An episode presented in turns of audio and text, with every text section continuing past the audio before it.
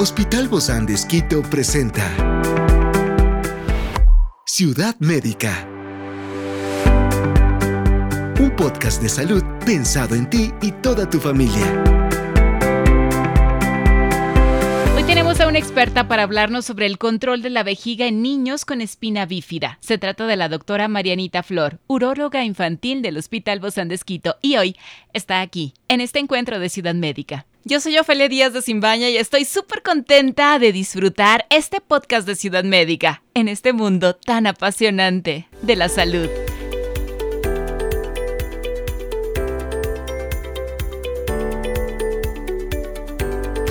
La condición congénita del control de la vejiga en el sistema nervioso desde sus cimientos, a veces cuando los niños con espina bífida la tienen, realmente necesitan lograr una habilidad para gestionar un aspecto fundamental dentro de su bienestar. Y el control de la vejiga es un acto que aparentemente es muy simple, pero para estos pequeños es un poco más complicado. Por eso el día de hoy contamos con la grata presencia de la doctora Marianita Flores.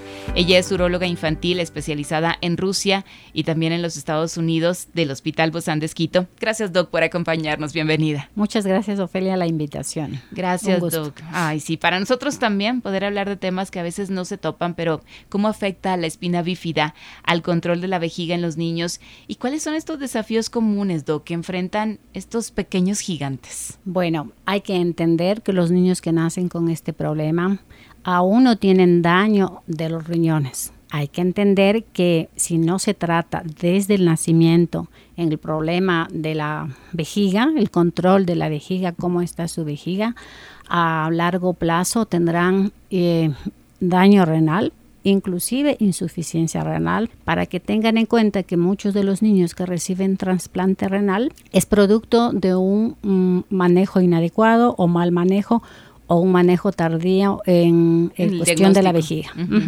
Ah, y entonces esto de hacerlo temprano, ¿qué tan temprano es? Apenas nace el niño, ya saben que viene con la espina bífida porque no solamente es la parte de, su especialidad, ¿verdad? Es, multidisciplinario esto. Sí, pues em, habitualmente los niños que nacen con espina bífida, el que primero actúa es el neurocirujano. El neurocirujano en las primeras 24, 48 horas cierra el defecto quirúrgicamente para evitar que se sigan dañando las raíces nerviosas.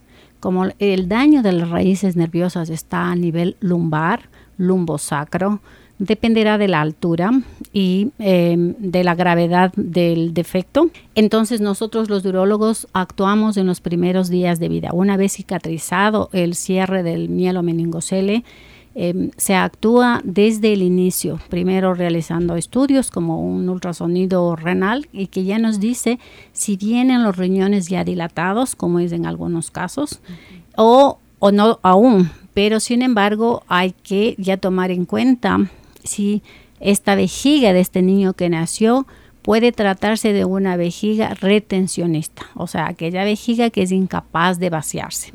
Y desde los primeros días de, de, la primera semana de vida, ya hacemos luego un cateterismo, meter una simple sonda para ver si el niño está reteniendo orina que es una de las vejigas que causan daño a los riñones. Sí hay cómo solucionar este problema. Hay cómo evitarlo, hay cómo evitar el daño renal. Desgraciadamente esto es una patología de por vida, pero si uno actúa correctamente en diagnosticar el tipo de la vejiga, el daño de los riñones se los puede evitar.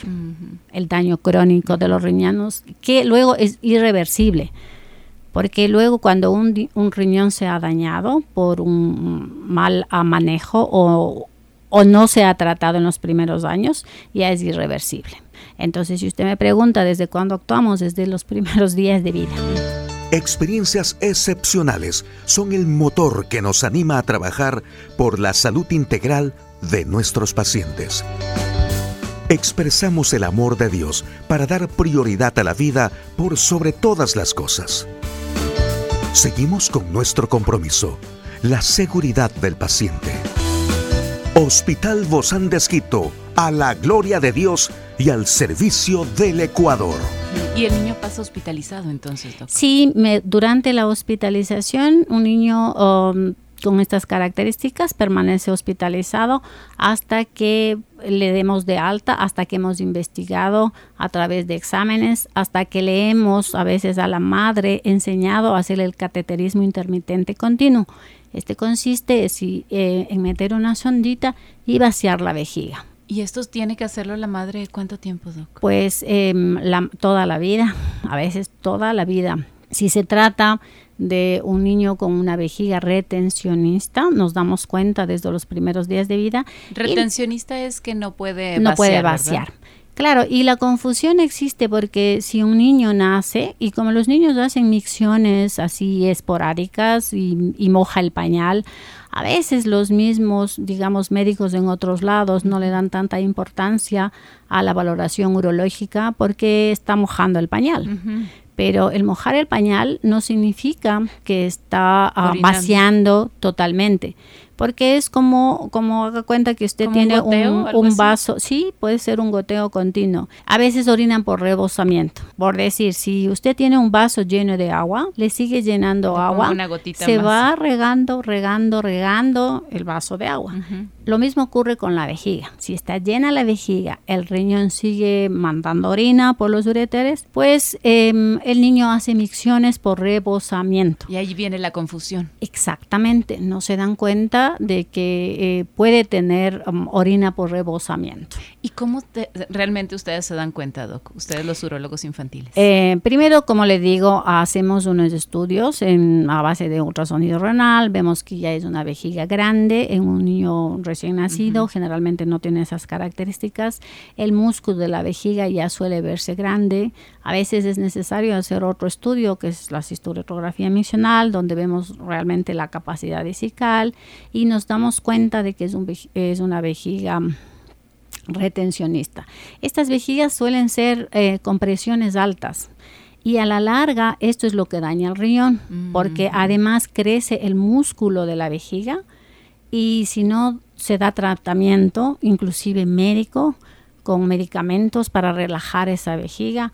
A la larga, inclusive la orina que está bajando por los ureteres no, no vacía adecuadamente y al quedarse los riñones encharcados de orina es lo que produce el daño irreversible del riñón. Lo que, lo que usted me cuenta, Doc, es, es como si estuviéramos hablando no de un recién nacido, ¿verdad? Sino de una persona ya de, de edad avanzada. Pues no, en los niños con, este, con espina bífida em, suelen tener em, ese tipo de alteraciones. Existen otros tipos de vejigas que nos damos cuenta que a veces es incapaz em, de contener la orina. A veces, en cambio, es como, un, como una llave abierta. o sea, está moja, moja, moja. Estos niños tienen menos riesgo de daño renal. Pero si no sabemos a qué tipo de vejiga pertenece, tampoco le podemos ayudar. ¿Cuántos tipos hay, Doc? Ciudad médica. Bueno, dentro de la vejiga neurogénica. Como los más comunes. Sí, puede haber como seis tipos de vejiga neurogénica en la que nos obliga a actuar, ya sea con cateterismo intermitente, sacando a la vejiga, asociado a un medicamento que le em, relaja la vejiga, en las vejigas que son como una olla de presión, que son las que más daño hacen, o a veces vejigas hipotónicas, que no se, no se contrae el músculo, que también retienen orina, pero no se contrae el músculo, o combinadas, o a veces el daño está en el esfínter externo que no el que nosotros normalmente controlamos para orinar pero no se relaja no no, no pueden relajar por el daño nervioso que existe producto del, de, espina, bífida. Así es. Entonces, también existen luego em, estudios más apropiados como el estudio urodinámico que va a estudiar la función o cómo actúa la vejiga eh, para diagnosticar en qué tipo. A veces puede haber combinaciones, de tal manera que los urólogos necesitamos saber en qué, con qué tipo de vejiga estamos y em, empezar a dar tanto tratamiento clínico, em, medicamento y a veces cirugías. Ciudad Médica. ¿Cuáles son los resultados que se pueden obtener con cualquiera de estos tratamientos, ya sea medicamentos, cirugías, ah, inclusive cateterismos? Bueno, el, la mayor ventaja que yo le veo es evitar el daño renal, porque si un niño es eh, bien tratado desde el inicio, em, evitamos el daño renal terminal. Y, obviamente esto sería que estuvieran en diálisis, ¿verdad? O sea, estamos evitando llegar a una a diálisis, o trasplante renal. Muy temprano, ¿verdad? Exactamente, exactamente. Esto es un manejo continuo y como les digo, todo niño no, no es que nace con insuficiencia renal, llegan sí a insuficiencia renal por el mal manejo en la vejiga. Entonces hay que prestarle atención a este tema de la urología pediátrica justamente cuando hay estas características de un niño con espina bífida. Exacto, porque muchos de los médicos tienen que saber que si bien es un manejo multidisciplinario, a veces solo se enfocan en la deformidad, por ejemplo, de los piecitos, lo que es más visible. Y la terapia física Exactamente. y todo esto, claro. Pero no, no se dan cuenta, como el niño orina, orina o se le escapa la orina, no saben cómo está. Exactamente. El problema es por, por el uso del pañal y uno piensa que pues está normal, todo está funcionando adecuadamente, pero hay que hacerle este, estos estudios. Dentro de todo esto, Doc, yo veo aquí que el papel de los padres en el entrenamiento y la gestión del control de la vejiga en los niños es muy importante en este proceso. Pues sí, ahí eh, depende muchísimo. Primero yo digo del médico, hacerle entender a los padres cuál es la consecuencia de no realizar el tratamiento. Que es lo que estamos haciendo ahorita. Exactamente. Es decirle a los padres tener conciencia de a qué se puede llegar si no hace eso. Claro, estamos previniendo, estamos cuidando el riñón. Exactamente. Y, luego, em, créame que cuando los niños van creciendo y eh, cuando se hacen ya más grandecitos, ellos mismos suelen hacerse, por ejemplo, si necesitan el cateterismo, suelen hacerse eh, ellos mismos del cateterismo intermitente limpio de tal manera que también entienden y se van a sentir mejor. Porque un niño que está con estreñimiento crónico y con la vejiga llena todo el tiempo, son niños que no comen bien, no desarrollan bien y ellos notan la diferencia de cuando, cuando se trata en la vejiga, empiezan a comer mejor, tienen más ánimo, están mejor porque están sacando la orina. Claro de su Están vaciando lo que ya, ya no necesitan tenerlo ahí. Y claro, eso, quieras o no, produce un cambio en las emociones también. sí. En el ánimo, en la actitud. Así sucede. Y entonces como... Es más, de hecho, uno va al baño y dice, ah, qué alivio. Es, como, ah, lo logré. Lo, mismo, la misma sensación pueden sentir los niños. Y las madres también dicen, doctora, desde que estamos con el tratamiento come mejor, oh, tiene mejor ánimo, y, claro, eso también produce a veces de que pasan con una incontinencia permanente. Cuando llegan a ciertos tratamientos, permanecen secos, que también es una cosa maravillosa para los niños. A veces dejan de usar pañal. Mm. Ciudad médica. Y socialmente son más se sienten libres, ¿no? Claro. Yo creo que todo, hoy que estamos hablando de, de la salud, y, y, en estos días que hemos hablado de la espina bífida, sé que no es un tema que a lo mejor tendrá mucho aliento en ciertas situaciones, pero siempre queremos ver lo mejor dentro de este panorama. Y saber que, que estar al pendiente en la parte urológica con niños con espina bífida es importante y les va a cambiar mucho mejor esta actitud de seguir viviendo.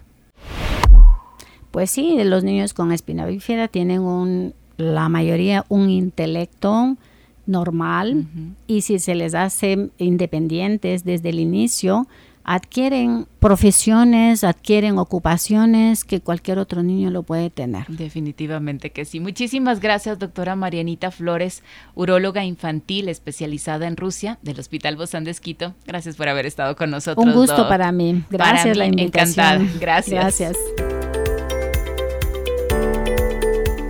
Es una producción del Hospital Bozán de Esquito con el apoyo de HCJB.